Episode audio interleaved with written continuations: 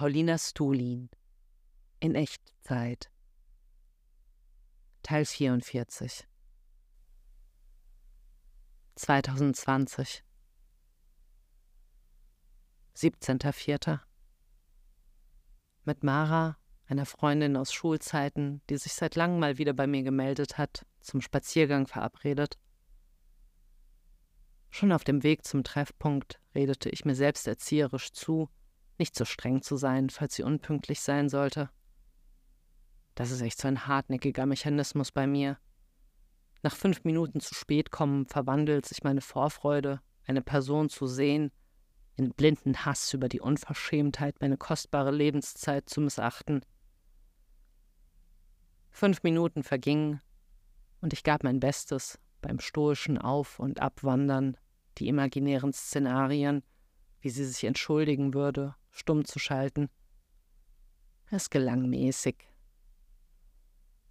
Nach einer Viertelstunde wurde es schon wild mit den inneren Anschuldigungstiraden, mit denen ich meinen Zorn befeuerte. Und als es auf die halbe Stunde zuging, musste ich mir mit aller Mühe schreckliche Notfälle herbeifantasieren, die ihr Nichterscheinen rechtfertigen würden, um nicht vor Empörung zu platzen. Obwohl ich in bester Spazierlaune war, konnte ich, nachdem ich beschlossen hatte zu gehen, nicht direkt losmarschieren, sondern wurde von meinem Bedürfnis zu wissen, was da vor sich gegangen ist, dazu getrieben, nach Hause zu fahren und sie auf Facebook anzuschreiben. Auf mein Fragezeichen schrieb sie mir Supidupi, 15 Uhr, Zinker-Smiley. Das brachte den Vulkan aus Rage in mir zum Ausbruch, und ich brachte meine abgrundtiefe Angepisstheit mit einem Wie bitte? Ich habe gerade eine halbe Stunde auf dich gewartet zum Ausdruck. Seitdem kam nichts. Ich überprüfte alle Möglichkeiten, wie sie unsere bisherigen Nachrichten interpretiert haben könnte.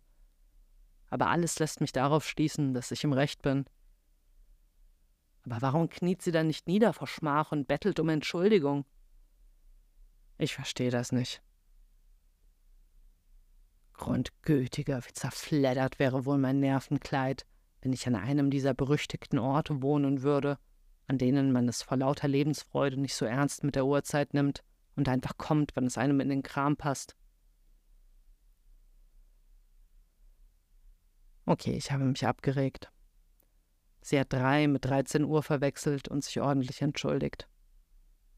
Meine Wut ist gezähmt.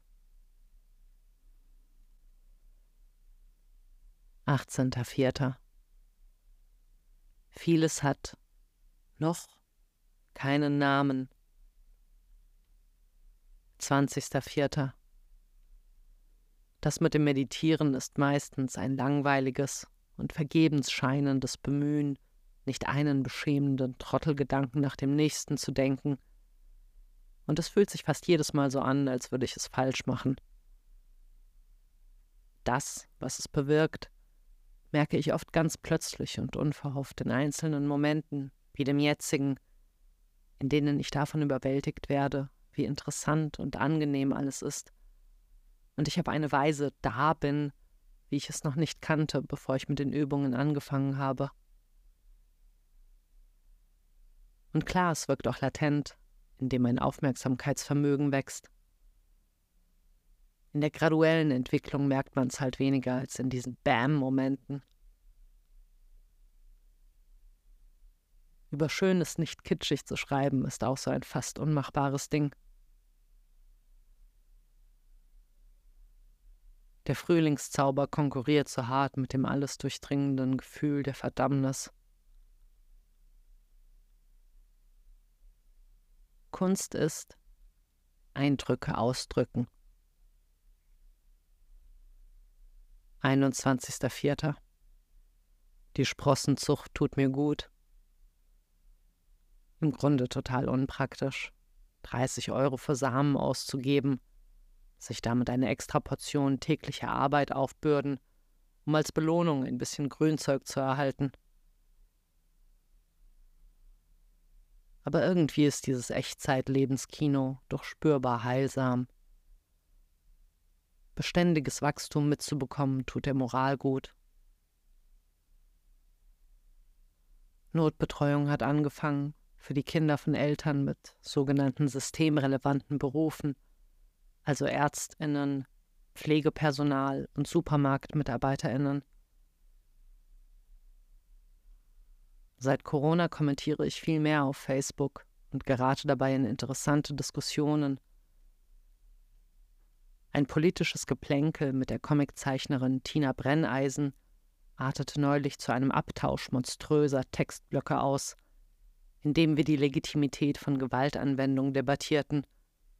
Und unter meinem LSD-Bericht, den ich nur für meine Freunde sichtbar veröffentlichte, kam ich mit einem Psychologen ins Gespräch, der meinte, der meinte, ich habe ihn seine Haltung zum therapeutischen Einsatz dieser Droge überdenken lassen.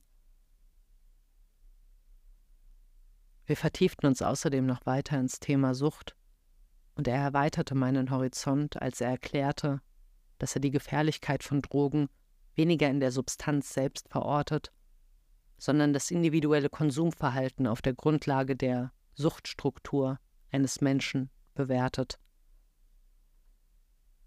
Eine und dieselbe Substanz, sei es Cannabis, Kuchen oder Kokain, könne für eine bestimmte Person in einer bestimmten Situation harmlos sein, sich für eine andere hingegen oder dieselbe Person unter anderen Umständen verheerend auswirken. Suchtkranke würden sich durch eine gewisse Maßlosigkeit auszeichnen, der Schwierigkeit mit Grenzen umzugehen, sowie Spannungen und Gefühle von Leere zu regulieren und auszuhalten.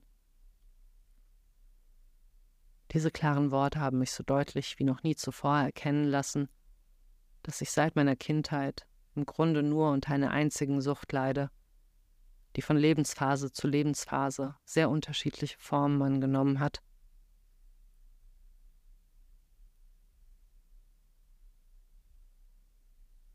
mir den Egoismus gegönnt, ohne dringende Not den Baumarkt zu besuchen, um mir Pflanzen zu kaufen.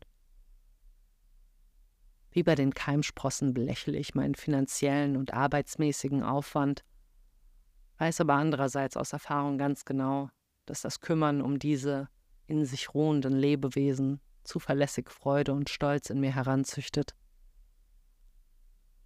Als ich eine Frau, die sich gerade mit einer anderen unterhielt, höflich fragte, ob sie ein bisschen zur Seite weichen könnte, da sie mir im Weg stand, blaffte mir ihre Gesprächspartnerin unverfroren ein, manche übertreiben's aber auch, entgegen.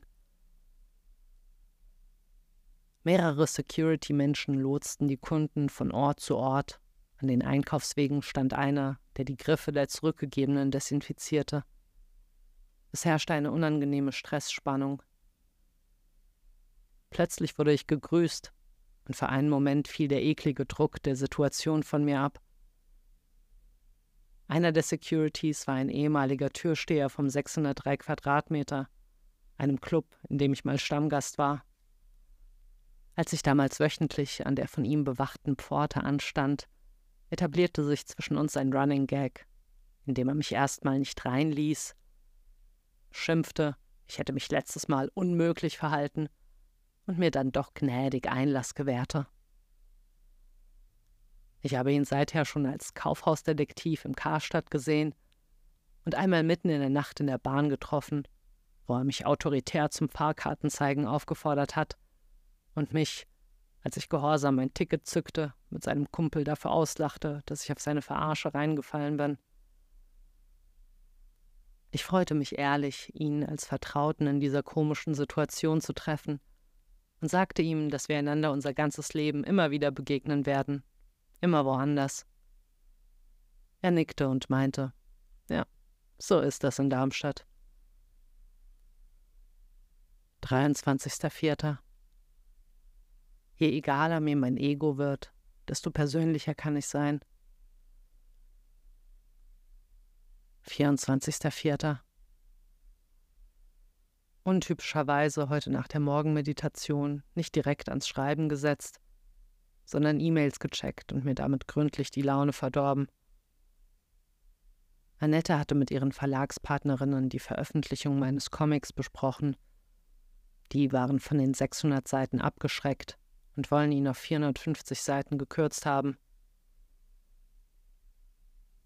Und das Cover, das mir so erleuchtungsmäßig bei einem Waldspaziergang erschienen ist und das ich für das einzig Richtige erachte, knallt nach deren Einschätzung nicht genug. Eine alles umspannende, fuck you, alles ist scheiße Stimmung hat mich fest im Griff. Ohne Mist, da gebe ich mir so eine Mühe und dann wird mir derart stümperhaft reingepfuscht. Aus Sorge, das Ding ließe sich nicht genug vermarkten. Es ist ein Elend. Ich fühle mich gezwungen, die ganze liebevolle Arbeit der letzten Jahre mit einem großen Egal zu verraten.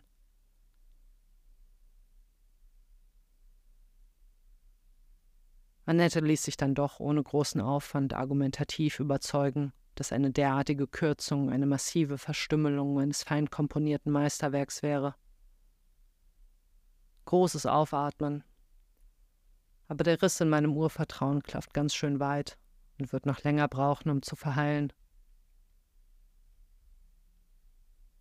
Da ist sie schon wieder. Diese latente Stressspannung, die glaubt, dass hinter jeder Ecke eine Gefahr steckt in jedem Gegenüber einen Motherfucker vermutet, der einem den Teppich unter den Füßen wegziehen will. Und da ist auch meine gute alte Reflexreaktion darauf. Arme verschränken, Schotten dicht machen und ein beleidigtes Ich kann mich nur auf mich selbst verlassen, in niemandes Ohr klagen. 26.04. Mein aktueller Tagesrhythmus gegen 8 Uhr aufstehen, meditieren, Kaffee kochen, bis circa 10 Uhr schreiben, Sport, Kohlrabi-Frühstück bei Schmidts Lektüre, meditieren, einkaufen, eine halbe Stunde schreiben oder an etwas anderem werkeln, Ausflug in den Wald, gegen circa 16 Uhr heimkommen, Quark-Eiscreme anrühren und meine tägliche Portion Tiefkühlblumenkohl in den Ofen schieben. Dehnen, meditieren, zeichnen. Ab 17 Uhr Facebook durchscrollen bei Kohlrabi-Völlerei. 18 Uhr Backofen an. Gegen 19 Uhr innehalten im Fressfest und bei Hörbuch oder Podcast am Aquamagazin arbeiten. 20 Uhr erster Teil des Abendessens ein paar Happen aus meiner Ofenblumenkohlschale mit selbstgezogenen Keimsprossen und Quarkeis beim Seriengucken. Circa zehn Minuten. Dann wieder eine Kohlrabi- und Facebook-Einheit. Ab circa 21 Uhr offiziell Feierabend mit allem. Den Rest des Abendessens vor dem Bildschirm reinspachteln und gegen 22.30 Uhr bei einem David Sedaris Hörbuch einschlafen.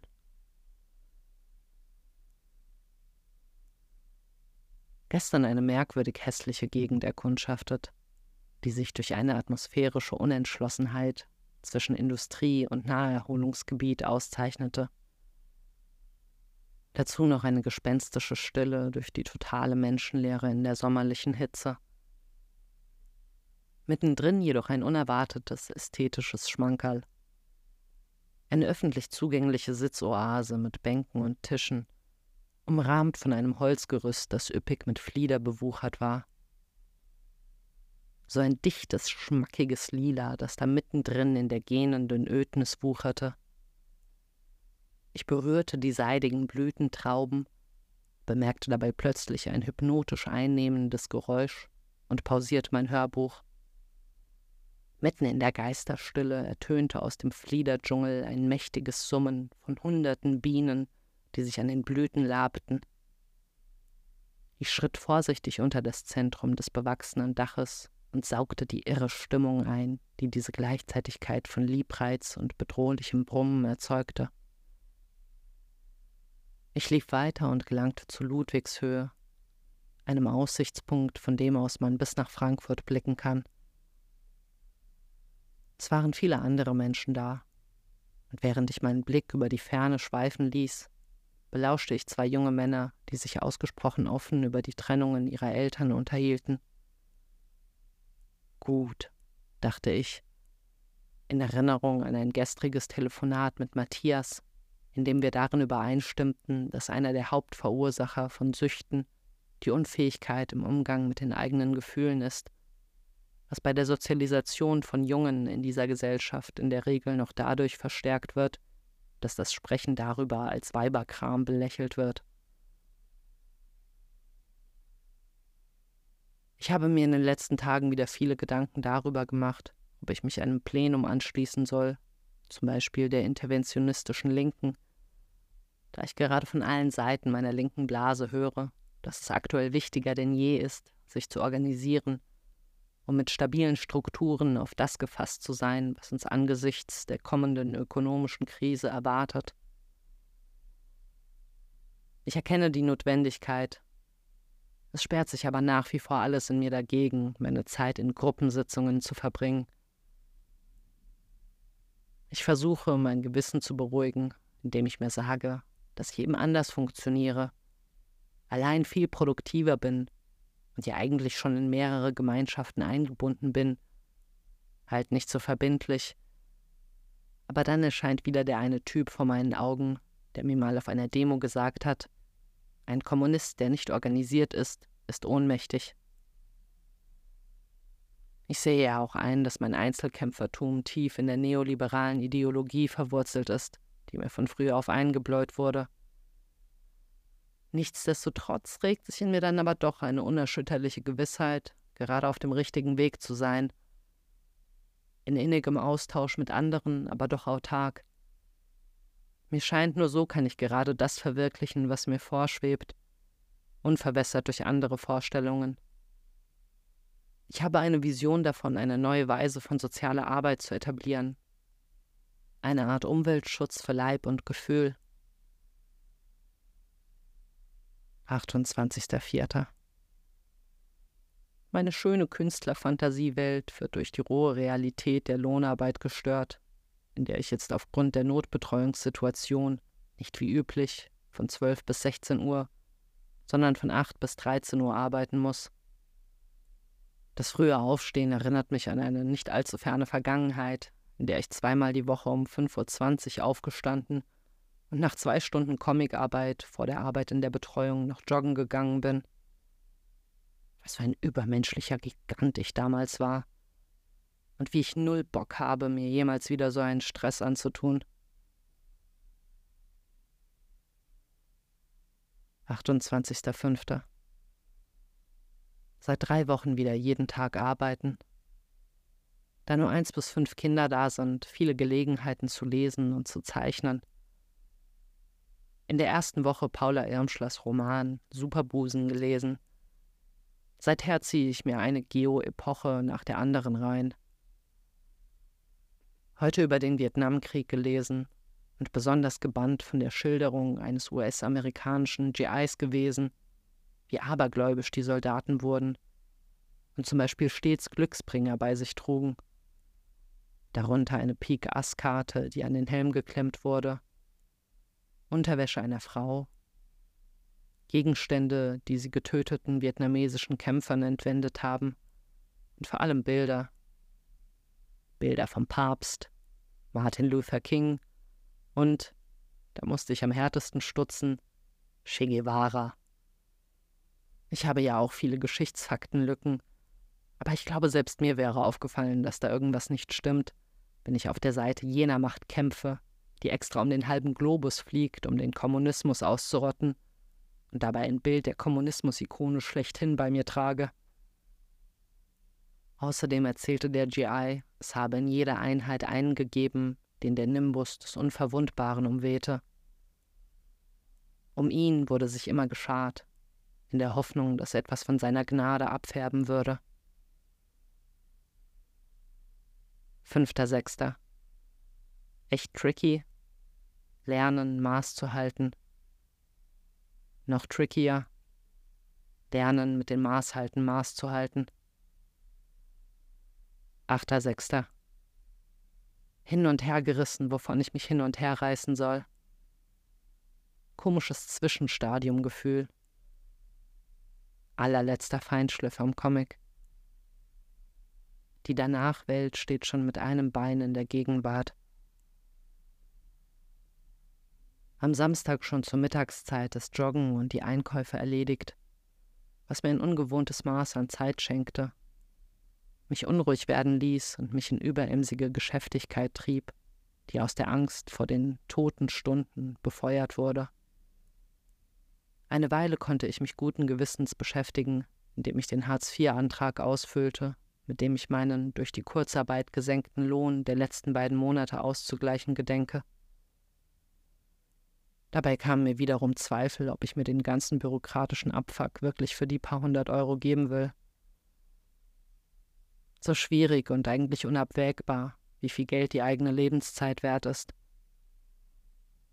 mich darauf geeinigt, den Antrag halbfertig liegen zu lassen und in den nächsten Tagen zu entscheiden, ob ich ihn durchziehe. Danach erinnerte ich mich an etwas, das ich schon länger vorhatte, und zwar eine Faszienrolle kaufen. Max empfahl mir das nämlich in den höchsten Tönen. Die Benutzung würde zwar höllisch wehtun, danach soll man sich aber wie neugeboren fühlen. Mir gefiel die Idee, meine verrenkten Verhärtungen mal richtig durchzuwalken, auf das aus mir ein richtig geschmeidiger Motherfucker werde. Nach kurzer Internetrecherche, aber anstrengende Zweifel, ob ich mir günstiger eine aus zweiter Hand oder direkt eine im Sportgeschäft kaufen sollte. Ich tendierte eigentlich zum Ersteren, gerade weil ich einen brechenswerten Unwillen gegen diese Variante spürte der damit zu tun hat, dass ich in diesem Fall mit fremden Privatpersonen in zwischenmenschlichen Kontakt treten müsste, im Vergleich zur anonymen Transaktion im Laden, bei der ich keinen Gedanken an die feinen Nuancen der Kommunikation verschwenden müsste. Ich ließ den Drang, das Ding heute noch besitzen zu wollen, dann aber doch als Argument gelten, meine Pflicht zur Sparsamkeit und meine Selbsterziehung zur Ententfremdung hintanzustellen und machte mich auf den Weg in die Innenstadt. Im Laden traf ich aber einen super ambitionierten Verkäufer, der mir nach allen Regeln der Kunst Honig ums Maul schmierte, mir Dinge über verschiedene Muskelgruppen erklärte, wobei ich peinlich berührt wegsah, als auf seinen eigenen Körper deutend über die anatomischen Besonderheiten der Lendenregion sprach und mir zur 40-Euro-Rolle, die ich auf Ebay für 15 Euro bekommen hätte, noch eine Mini-Rolle speziell für die Füße andrehte. Ich schämte mich beim Verlassen des Ladens ein bisschen dafür, wie gut mir seine engagierte Aufmerksamkeit getan hatte. Zu Hause angekommen, legte ich erst noch eine Comic-Arbeitsschicht ein, machte mich schön stoned und begann mich dann in Begleitung einer Art Doku über den Kieler Matrosenaufstand auf meinem frisch erworbenen Eigentum zu wälzen. Schon nach kurzer Zeit hatte ich den Dreh raus und war hellauf begeistert. Ja, es schmerzte, aber es war die gute Art von Schmerz, sinnvolle Gewalt. Je besser es mir gelang, den Blick von außen abzuschalten, bei dem ich auf unschmeichelhafte Weise aussah, als würde ich den Boden bumsen, desto besser gelang es mir, das richtige Druckverhältnis herauszuspüren, und meine vom morgendlichen Sport geschundene Leibesverhärtung schmolz nur so dahin. Doch anstatt diesen Zugewinn an Komfort in meinem Leben einfach mal zu genießen, begann ich mich zu grämen, ob ich die Rolle nicht doch zurückgeben und die billigere im Internet kaufen sollte. Pendeln zwischen der schnaubenden Absage an solche Kinkerlätzchen und der Stimme, die gemahnte, dass ich mich mit einer solch sorglosen Einstellung in den Ruin treiben würde. Um das schlechte Gewissen noch ein bisschen mehr aufzudrehen, ging ich dann noch dazu über, mir aufzuzählen, was ich alles mit den gesparten 25 Euro anstellen könnte, und rief mir in Erinnerung, wie lange ich für diesen Betrag gearbeitet habe. Ich bin echt ein Profi darin, mir schlechte Laune herbeizudenken. Der nächste Quell dieses Schwankens zwischen Seinlassen und Intervenieren sprudelte am nächsten Morgen empor als mich die Antwort meines Vermieters auf meine Anfrage erreichte, aufgrund der Jahr für Jahr unerträglicher werdenden Sommerhitze eine Klimaanlage anzubauen. Er wirkte meine Bitte mit einer dreisten Ankumpelei ab, indem er meinte, ihm ginge es in seinem Loft ja ganz ähnlich. Dem genialen Ratschlag, es mal mit einem Sonnenschirm vor meiner Balkontür zu versuchen, und dem abschließenden Satz, es würde uns keine Möglichkeit bleiben, als zu hoffen, dass die Sommer wieder kälter würden. Klassenhass brodelte in mir hoch. Ich ließ dieses Gefühl als angemessene Reaktion auf diese freche Schleimerei erstmal gelten. Er mahnte mich dann aber nach einer Weile, mich davon nicht herunterziehen zu lassen, was mir nur mäßig gelang. Nun erneut vor der quälenden Wahl. Soll ich drauf scheißen? Oder mich in die Recherche stürzen, juristische Urteile zum Thema vergleichen, mich mit Forderungen unbeliebt machen und die Chose zu einem dominanten Projekt meiner nächsten Wochen machen?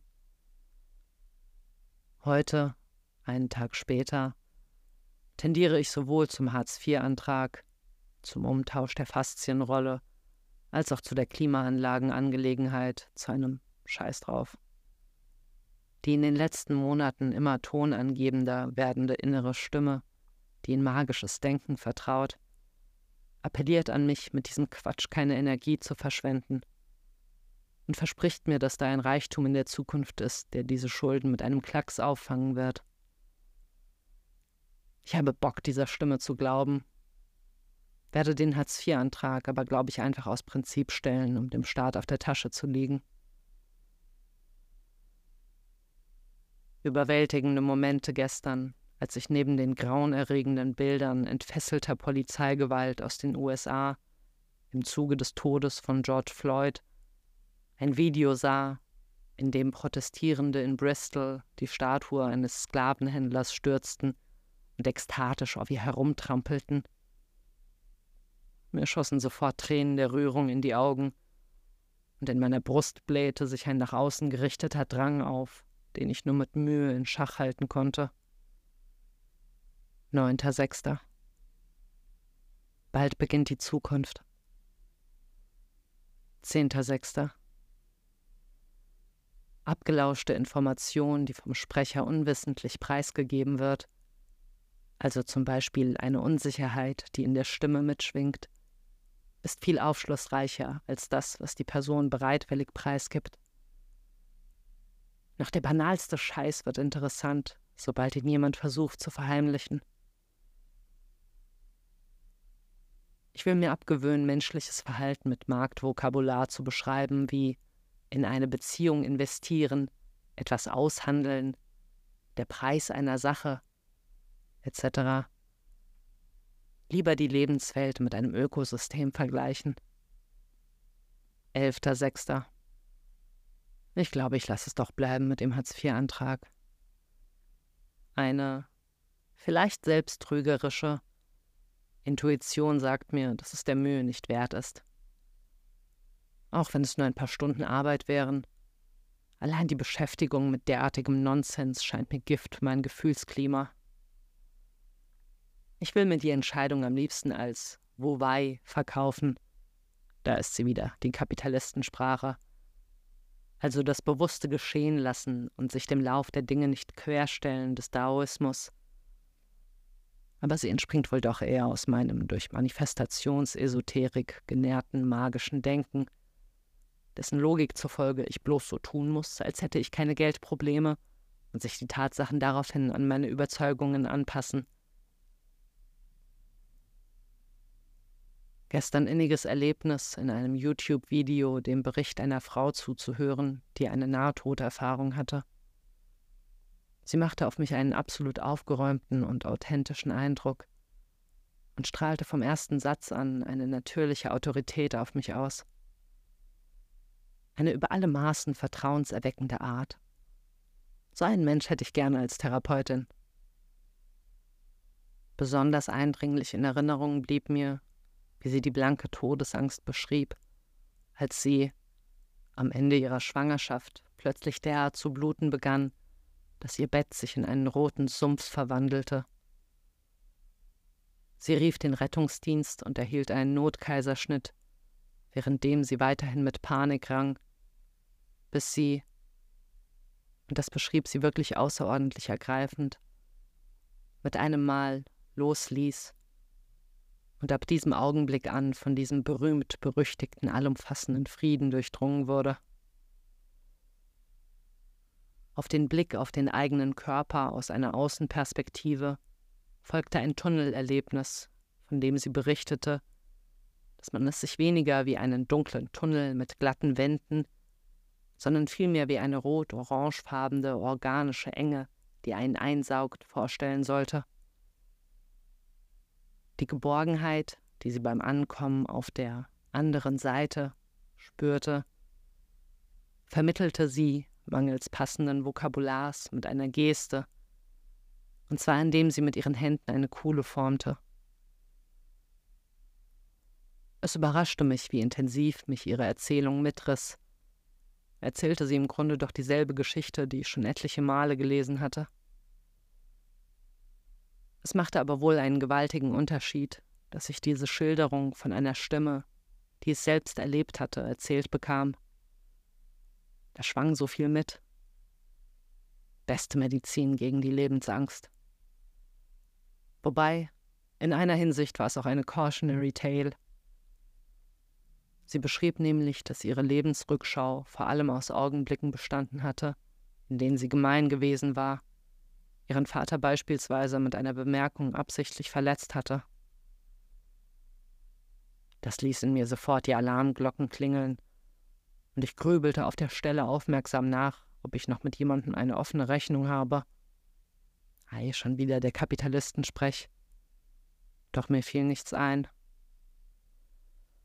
Dieses Motiv einer Gerichtssituation, in der man mit seinen irdischen Missetaten konfrontiert wird, und der Druck, ein guter Mensch zu sein, den ich daraufhin mit jeder Faser meines Seins empfand, erinnerte mich an ein Gespräch mit Tamina, in dem sie sich darüber gewundert hat, dass ich mir Mühe gebe, mich korrekt zu verhalten, obwohl ich an keine Hölle glaube.